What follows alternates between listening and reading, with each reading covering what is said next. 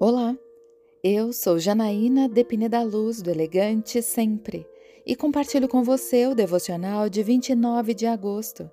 Livre acesso. Mas Jesus, com um alto brado, expirou, e o véu do santuário rasgou-se em duas partes, de alto a baixo. Marcos 15, versículos 37 e 38. Quando Jesus morreu, algo aconteceu no mundo físico e espiritual simultaneamente o véu do santuário se rasgou. Quando Deus falou a Moisés sobre como deveria ser a adoração em Israel, ele deu as instruções sobre como deveria ser construído o local onde sua presença havia de se manifestar. Esse local era o tabernáculo, que depois foi substituído pelo templo construído por Salomão em Jerusalém. Num espaço específico ficava a Arca da Aliança, onde estavam as tábuas com os mandamentos de Deus. Esse lugar era separado por um véu uma grande cortina feita de tecido azul, púrpura, escarlate e linho fino. Nesse espaço onde estava a presença de Deus, só o sacerdote podia entrar.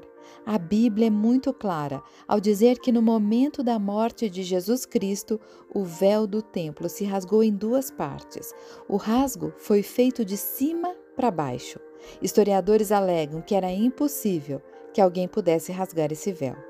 O véu do templo rasgado foi um evento histórico, mas o seu significado simbólico também é evidente. Em primeiro lugar, o véu se rasgou exatamente na hora em que Jesus morreu. Isso aconteceu na hora nona, isto é, às três horas da tarde. Curiosamente, esse é o período em que os sacrifícios da tarde eram oferecidos no templo. Além disso, no livro de Hebreus, temos a explicação espiritual para o fato. Tendo, pois, irmãos, intrepidez para entrar no Santo dos Santos, pelo sangue de Jesus, pelo novo e vivo caminho que ele nos consagrou pelo véu, isto é, pela sua carne. Hebreus 10.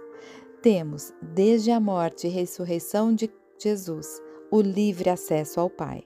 Eu quero orar com você. Pai amado, obrigada porque o véu foi rasgado e nada mais nos separa de ti.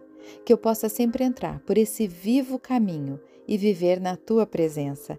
É isso que eu lhe peço, em nome de Jesus. E eu convido você, siga comigo no site elegantesempre.com.br e em todas as redes sociais. Um dia maravilhoso para você!